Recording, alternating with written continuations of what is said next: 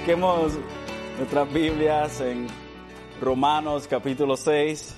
Le damos la más cordial bienvenida a todas las visitas en esta tarde. Agradecemos a Dios que pudieron estar aquí con nosotros. Romanos capítulo 6.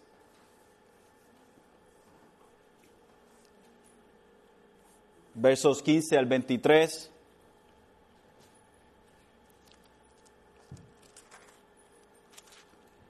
¿Todos lo tienen?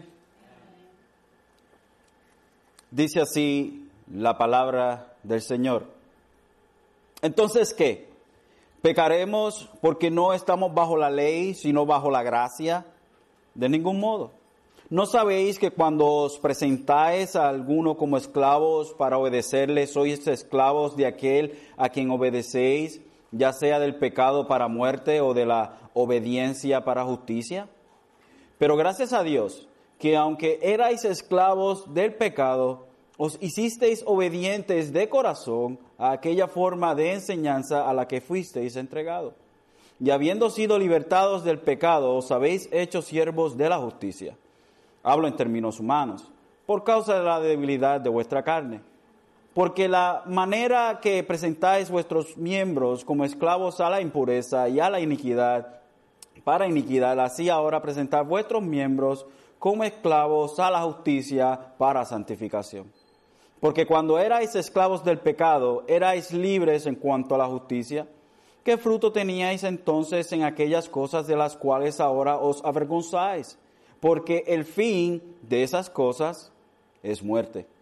Pero ahora, habiendo sido libertados del pecado y hechos siervos de Dios, tenéis por vuestro fruto la santificación y como resultado la vida eterna.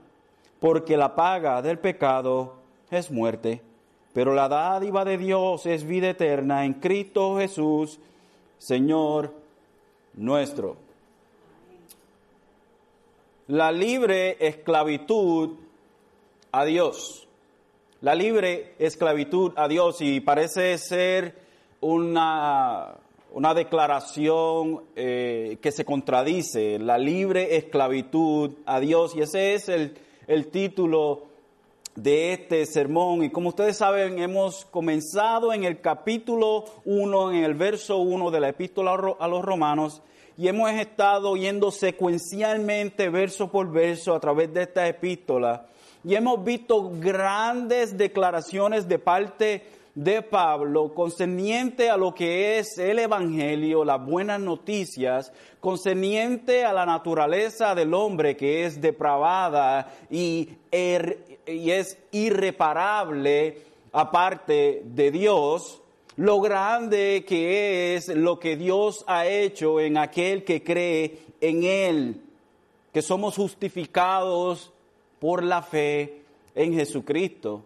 No simplemente esto, Pablo nos ha presentado entonces cómo es que nosotros vivimos a la luz de esta gran realidad de que somos salvos por fe. ¿Cómo vive la persona que ha sido salva por fe y no por obras? Bueno, Pablo ha estado indagando y ha, estado tratando de presentar un argumento sólido y nos presenta a nosotros cómo es que el hombre viene a ser esclavo del pecado. Y esto es en la persona de Adán. En Adán el hombre cayó como nuestro representante. Adán transgreyó o hizo transgresión, perdón, a la ley de Dios, a lo que Dios le había a él exigido a que no hiciera. Sin embargo, el hombre decidió creerle a la serpiente, a Satanás, y no creerle a Dios.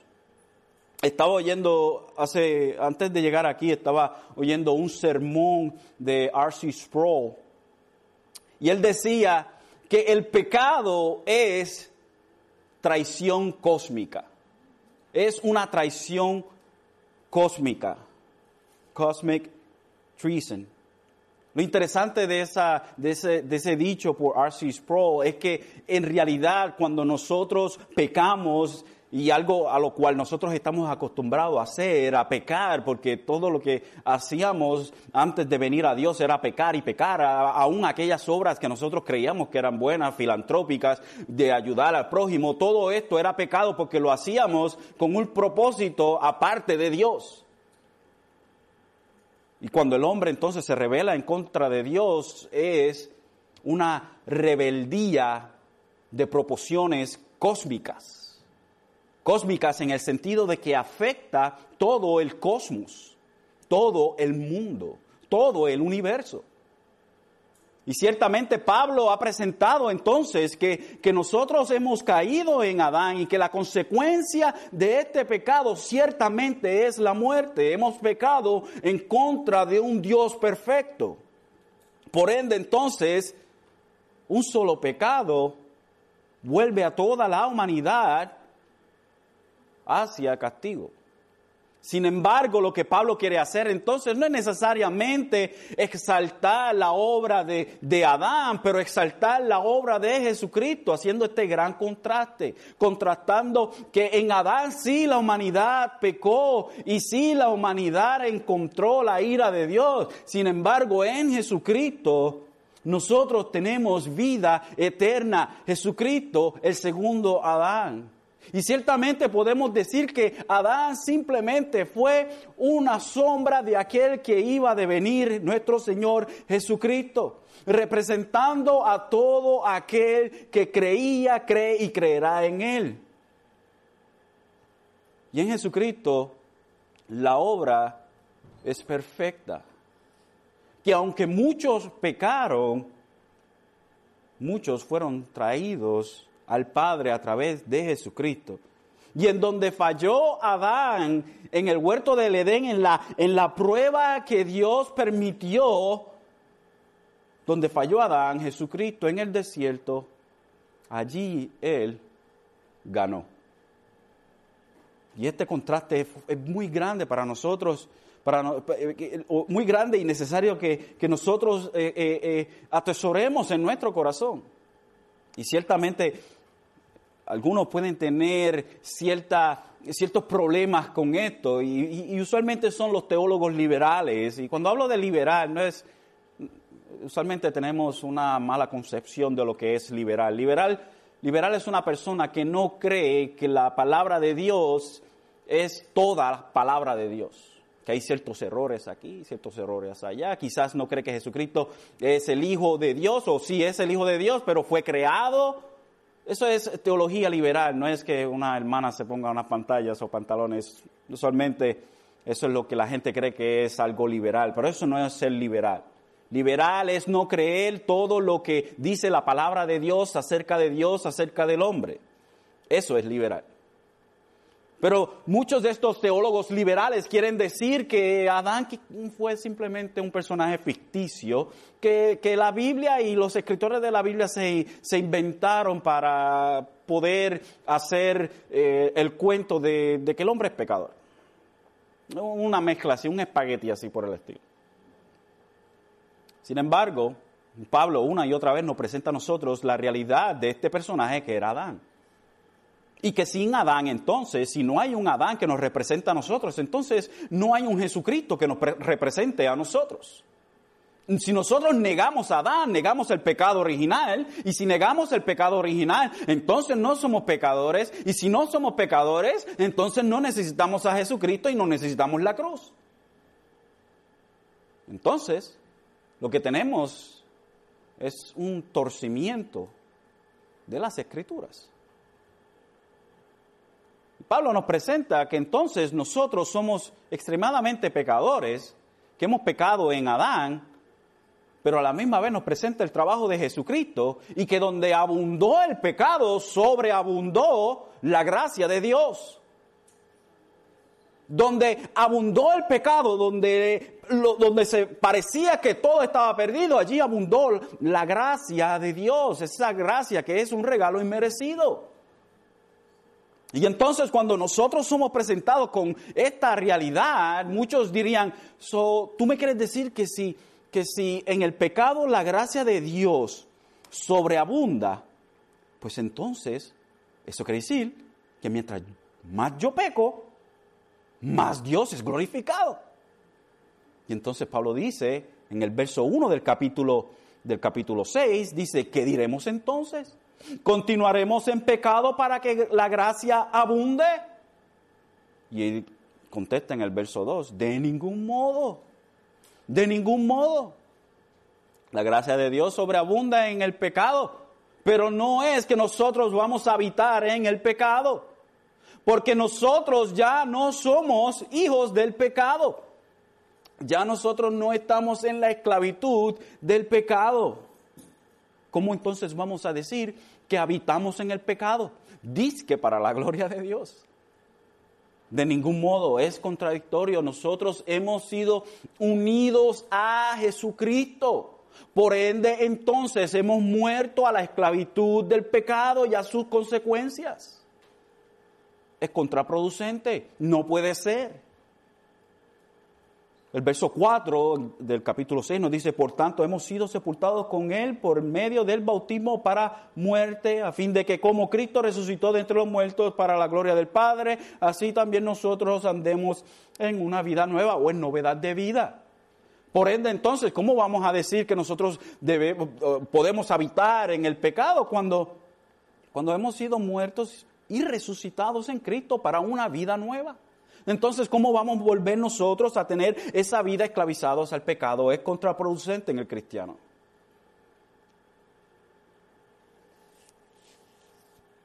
Un joven cristiano decía una y otra vez, soy cristiano.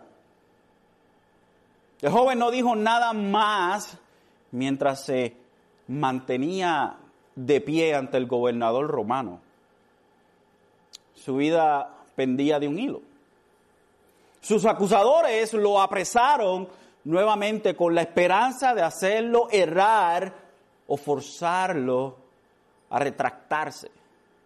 Sin embargo, una vez más respondió con la misma frase, apenas dos palabras. Soy cristiano. El cristianismo era ilegal y los creyentes también eran ilegales por todo el imperio romano. Y afrentaban la amenaza de la prisión, la tortura o la muerte. La persecución era especialmente intensa en el sur de Europa, donde se había arrestado y llevado a juicio a Santus, este joven, un diácono de Viena. El joven se le decía repetidamente que renunciara a la fe que, profesaba. No obstante, su resolución era impértira. Soy cristiano, sin importar que le preguntaran, siempre dio la misma respuesta. De acuerdo con Eusebio, un historiador judío, el historiador de la iglesia dice, ah, Santos se ciñó a sí mismo contra sus acusadores, con tal firmeza que ni siquiera habría dicho su nombre, la nación o ciudad a la que pertenecía, si tenía vínculos o si era libre, sino que en lengua romana respondió a todas sus preguntas, soy cristiano. Cuando llegó el final, cuando llegó finalmente, llegó a ser obvio que no diría nada más. Fue condenado a tortura y a la muerte pública en el anfiteatro. El día de su ejecución se le obligó a sufrir el acoso o a ser sometido a las bestias salvajes y a sujetarse a una silla de hierro caliente. Durante todo esto, sus acusadores continuaron tratando de quebrantarlo, convencidos de que su resistencia se fracturaría bajo el dolor del tormento.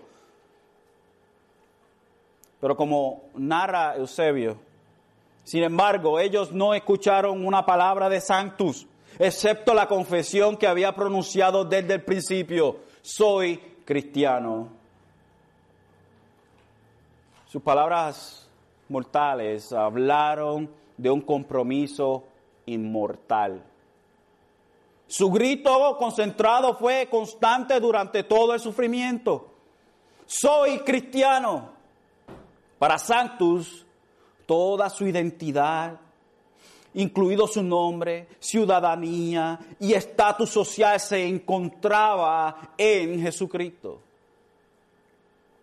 Por ello no pudo dar mejor respuesta sobre él. Esta misma perspectiva la compartieron otros incontables cristianos de la iglesia primitiva. Estos los, los incitó como testigos, fortalecidos en su resolución y confundió a sus oponentes. Cuando los arrestaban, estos creyentes osados confiadamente podrían responder como lo hizo Sanctus, con una aseveración sucinta de su lealtad a Cristo. Como explicó un historiador sobre los primeros mártires, quien dijo, ellos respondieron a todas las preguntas sobre ellos con la respuesta corta pero abarcadora, soy cristiano una y otra vez causaban no poca confusión a sus jueces, pero por la pertinencia o pertinacia con la cual se adherían a esta breve confesión de fe. La pregunta se repetía, ¿quién eres? Y ellos respondían, ya he dicho que soy cristiano. Y quien dice esto, por ende, ha nombrado su país, su familia su profesión y todo lo demás. Seguir a Jesús era la suma de toda su existencia. En el momento en que la vida misma pendía de un hilo, nada importaba más excepto identificarse ellos mismos con Jesucristo. ¿Qué puede ser más importante que, que un nombre, que una familia, o que un país o que la vida misma? La respuesta se encuentra en una disposición completamente transformada. Es una disposición con un objetivo nuevo, un objetivo mejor, un objetivo que tiene un nuevo amo. Y precisamente Pablo, en los pasajes del 15 al 23, profundiza aún más en el argumento que comenzó en el verso 1 con una pregunta retórica. La pregunta retórica ya tiene la respuesta implícita. Y la respuesta implícita es no. ¿Qué diremos entonces? ¿Continuaremos en pecado para que la gracia abunde? Y la respuesta de Pablo es, por supuesto, que no. Si como creyentes hemos sido unidos a Cristo, ¿cómo podemos entonces estar unidos al pecado y sus consecuencias? Y ahora Pablo en estos primeros 14 versos nos habla de esa antigua relación que teníamos al pecado, en donde éramos habitantes y súbditos de su régimen. Sin embargo, en los versos 15 al 23, Pablo reitera su argumento con un elemento más profundo todavía. Y en respuesta al argumento que alguien pueda levantar por un mal entendimiento del verso 14, donde Pablo dice, porque el pecado no tendrá dominio sobre vosotros, pues no estáis bajo la ley, sino bajo la gracia. Nuevamente entonces Pablo comienza con una pregunta retórica. Para que no me malinterpreten lo que dije el verso 14, esencialmente lo que está diciendo Pablo.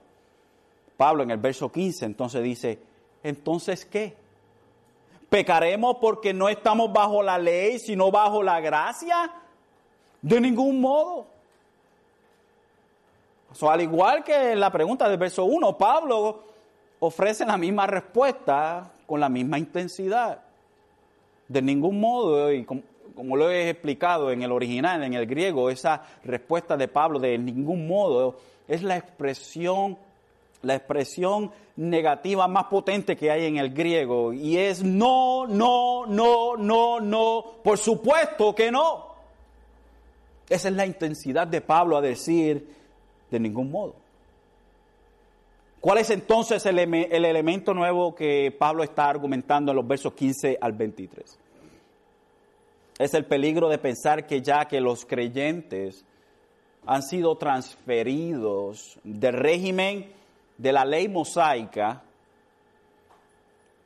al régimen de la gracia, puede llevar a ciertos cristianos pensar que el pecado no tiene importancia. Douglas J. Moore dijo y escribió en su comentario de Romanos, dice, el peligro de que los creyentes abusen de la gracia y no sigan una vida de obediencia al Señor es un peligro siempre presente en la iglesia. So, Pablo, para presentar el problema que tiene esta actitud que puede presentarse en el pensamiento de los cristianos, utiliza la analogía de ser un esclavo. Entonces, la idea es que Pablo nos está presentando, profundizándose aún más en estos versos, es la idea del que el creyente piense de que el pecado entonces ya no importa. Pablo se mueve del pensamiento en que no debemos de habitar ya en el pecado, o sea, que no debemos ser esclavos del pecado. Y nosotros ciertamente entendemos el hecho de que todavía nosotros pecamos. Pero el hecho de que nosotros entendamos que nosotros todavía pecamos no quiere decir que esas de cuando en vez y, de, y, las veces que pecamos las permitamos en nuestras vidas. No es que vamos a decirles que nosotros somos pecadores todavía y pues vamos a seguir pecando y pues vamos a permitir, eh, ¿qué se puede hacer? No podemos hacer nada. No, es el pensamiento negativo. Sí, ciertamente pecamos, pero no nos quedamos ahí. No nos quedamos con ese pensamiento en la, en la, en la, en la mente de que porque nosotros como, como criaturas todavía, o sea, como, como gente que tenemos nuestra, nuestra eh, naturaleza adámica todavía, quiere decir que nosotros estemos cómodos con el hecho de que todavía pecamos. Esto no debe ser así. Y es lo que Pablo entonces está hablando en el verso 15. Esta es la idea, es más, se va aún más profundo. Entonces, ¿qué? ¿Pecaremos porque no estamos bajo la ley? Ya que nosotros no estamos bajo la ley, porque todo creyente ha sido removido del imperio de la ley y está en el imperio de la gracia, si verdaderamente nosotros hemos sido removidos del imperio de la ley, entonces, ¿cómo nosotros vamos no ponerle importancia al hecho de que todavía pecamos? Debemos ponerle importancia. Debemos nosotros estar siempre pendientes del hecho de que nosotros pecamos y no estar cómodos en eso. No quedarnos estoqueados en, esa, en ese hecho. Es movernos. No decir, bueno, yo tengo problemas con ciertas cosas en mi vida y como, como yo sé que, que todavía hay pecado en mí, pues pues no es tan malo como era antes, o no tan frecuente como era antes. Dios sabe, y yo vengo a Dios y Él me perdona. Como leímos en Primera de Juan 1.9, si venimos a Dios y confesamos nuestro pecado, Él es fiel y justo de limpiarnos, de perdonarnos. No arreguindarnos de ese, de ese verso con un pretexto de ignorar aquel pecado que hay en nosotros. Porque si ciertamente hemos sido libres del pecado, ¿cómo nosotros entonces vamos a prestarnos al pecado? Y el verso 16, Pablo nos dice, eh, nos dice, ¿no sabéis que cuando os presentáis a alguno como esclavo para obedecerle, sois esclavos de aquel a quien obedecéis, ya sea el pecado para muerte o de la obediencia para justicia? La esclavitud, para que tengamos una idea, la esclavitud era parte de la estructura social y económica del imperio romano. Se ha estimado que más o menos una tercera o una tercera parte de la, de la población eh, romana estaba bajo una, una constitución de esclavitud. Eran esclavos, y es bastante, es, sustancial ese número. Una tercera parte de la población romana eran esclavos. Y algunos eran, algunos no eran muy cultos, algunos eran analfabetas, pero otros eran muy cultos y eran también eruditos. Entonces, el principio de la esclavitud constituía en que un esclavo debía toda su devoción a su amo y a nadie más. Por eso es que entonces Pablo utiliza entonces esta analogía para presentar el contraste, entre la esclavitud al pecado y la esclavitud a Jesucristo. La cual presenta una, una clara idea de lo que Pablo quiere traer. So, ¿No sabéis que cuando os presentáis a alguno como esclavos para obedecerle, soy esclavo de aquel a quien obedecéis? Ya sea del pecado para muerte o de la obediencia para justicia. Y cuando vemos aquí que Pablo dice o de la obediencia para justicia, es, no es justicia en el sentido de que Pablo ya ha presentado en los capítulos anteriores, justicia en el sentido de que somos justificados o en el sentido, en el sentido judicial o el sentido jurídico en donde nosotros somos declarados justos por el trabajo de Jesucristo. Aquí es más rectitud. sería más o menos, ya sea del pecado para la muerte o de la obediencia para rectitud. En ese sentido es que se utiliza la palabra. El verso 17 dice, pero gracias a Dios que aunque erais esclavos del pecado, os hicisteis obedientes de corazón a aquella forma de doctrina que fuisteis entregados. So, 1 Corintios 6, 9 al 11 nos dice, o no sabéis que los injustos no heredarán el reino de los cielos. No os dejéis engañar, ni los inmorales, ni los idólatras, ni los adúlteros, ni los afeminados, ni los homosexuales, ni los ladrones, ni los avaros, ni los borrachos, ni los difamadores, ni los estafadores heredarán el reino de los cielos. Y esto erais algunos de vosotros. So Pablo le habla a los hermanos de Corintio y le, dice, hey, le da esta gama de, pecados. Y le dice, hey, esto eran ustedes. Y el énfasis de Pablo es en el, en el pretérito pasado erais ustedes. So, por ende, si eran eso, entonces ya no son eso. Y esto erais algunos de vosotros. Pero ¿qué pasó? ¿Qué pasó con esta gente que Pablo le habla a ellos, a las cosas que ellos hacían y a lo que eran con un pretérito pasado, con un sentido pasado del pasado? Lo que le pasó a esta gente es que, como dice Pablo, pero fuisteis lavados, pero fuisteis santificados, pero fuisteis justificados en el nombre del Señor Jesucristo y en el Espíritu de nuestro Señor. Una serie de cosas le sucedió a esta gente que dejó en el pasado esa vida pasada. Y es que ellos fueron, no que ellos se hicieron.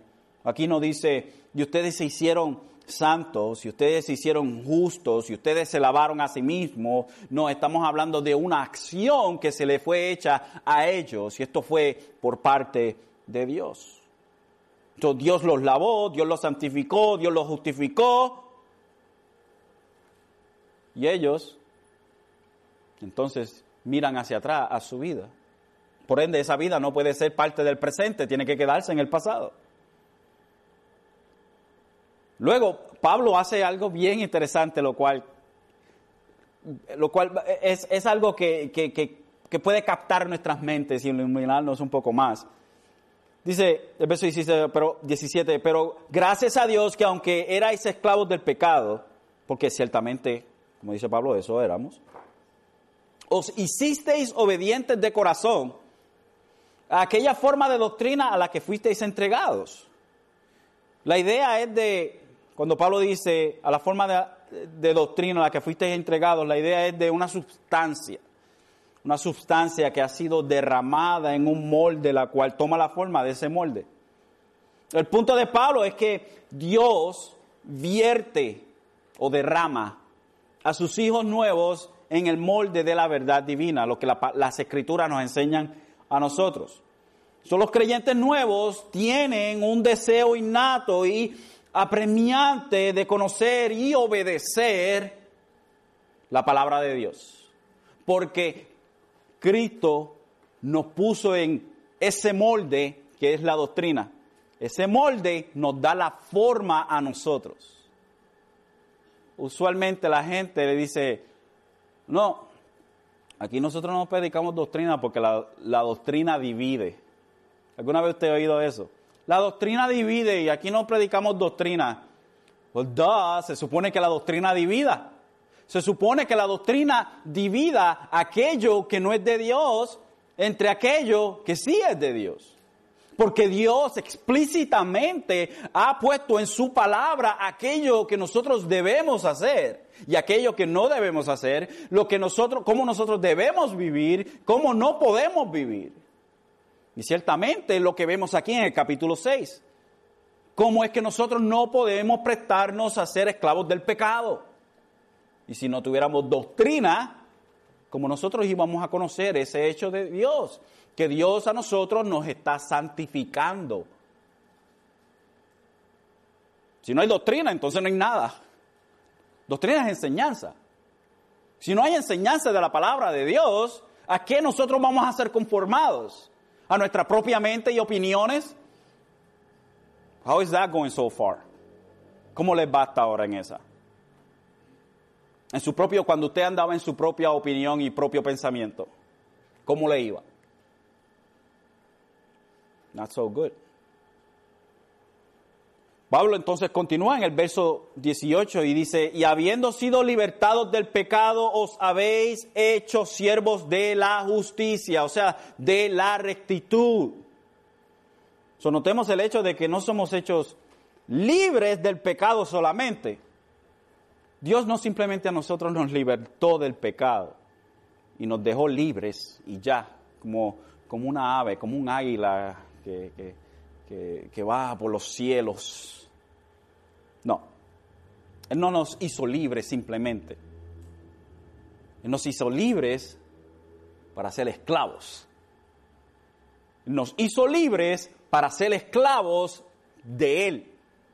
Por eso es que nosotros vemos que Jesucristo es el siervo, el esclavo de el Padre, que, que Santiago mismo habla, Santiago se presenta a sí mismo, Santiago, siervo, dúolos en el griego, esclavo de Jesucristo.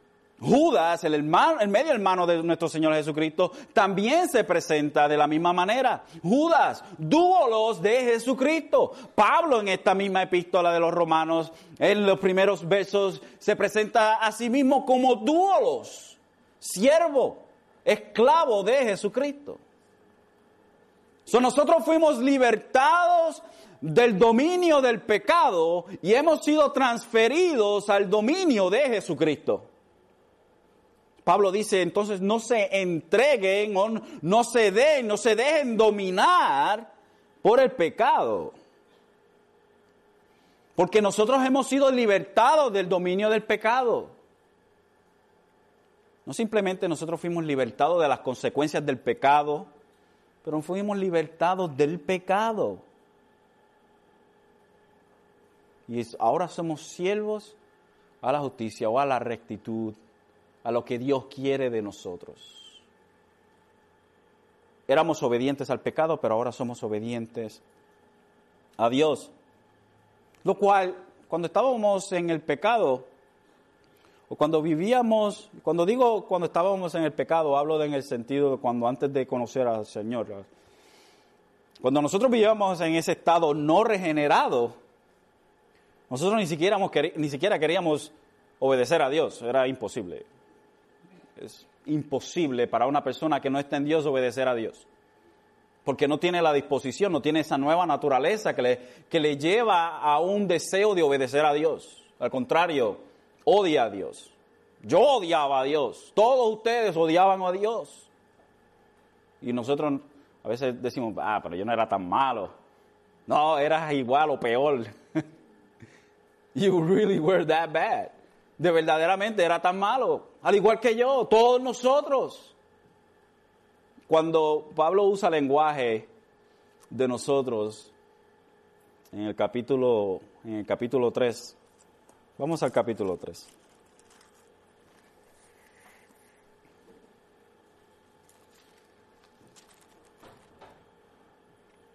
Este es el lenguaje que la palabra de Dios usa de nosotros.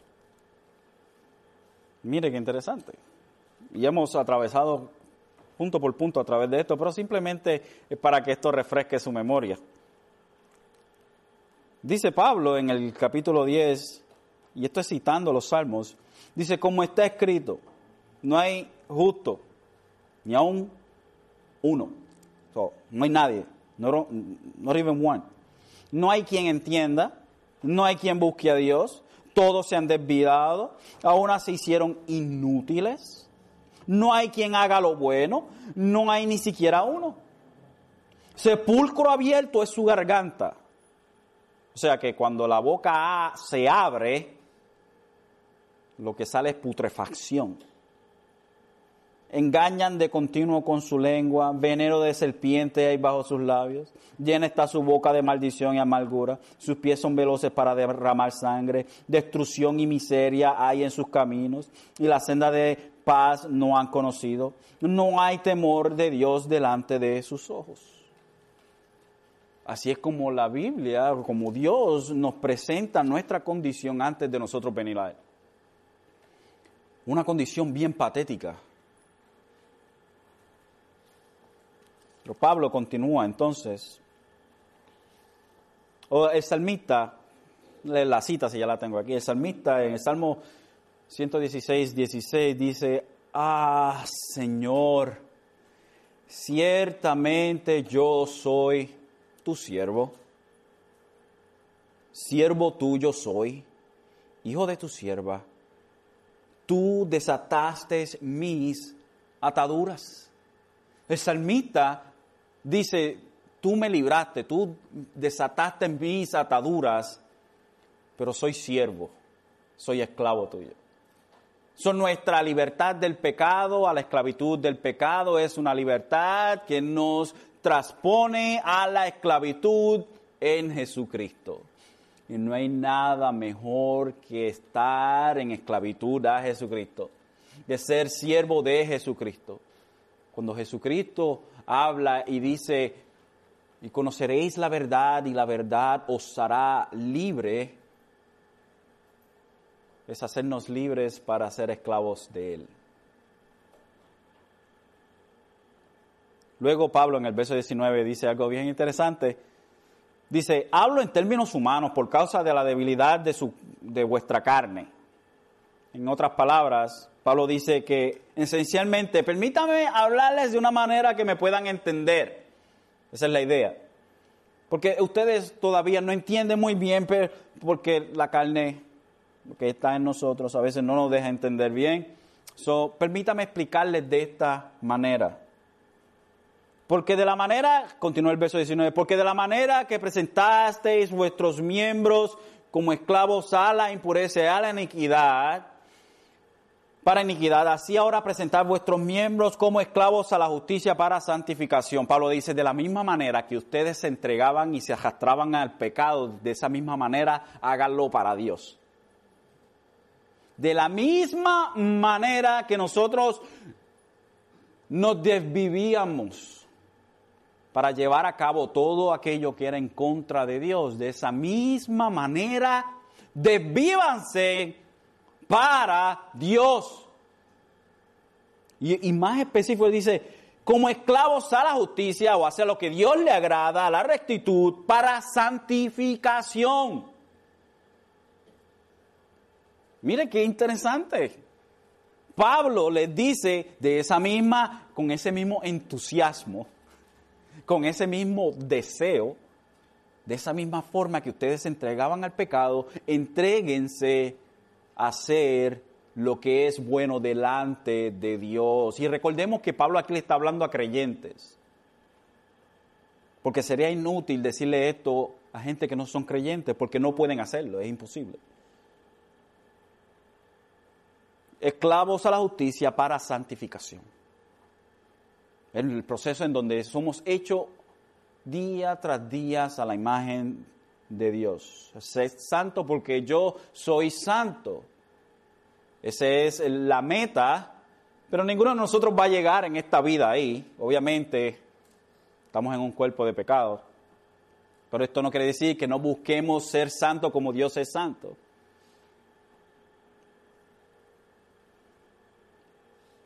Verso 20 entonces, porque cuando eras esclavo del pecado, erais libre en cuanto a la justicia. Pablo entonces es el contraste, que eran, eran esclavos del pecado o que eran libres de hacer lo que a Dios le, agradaba, le, agrada.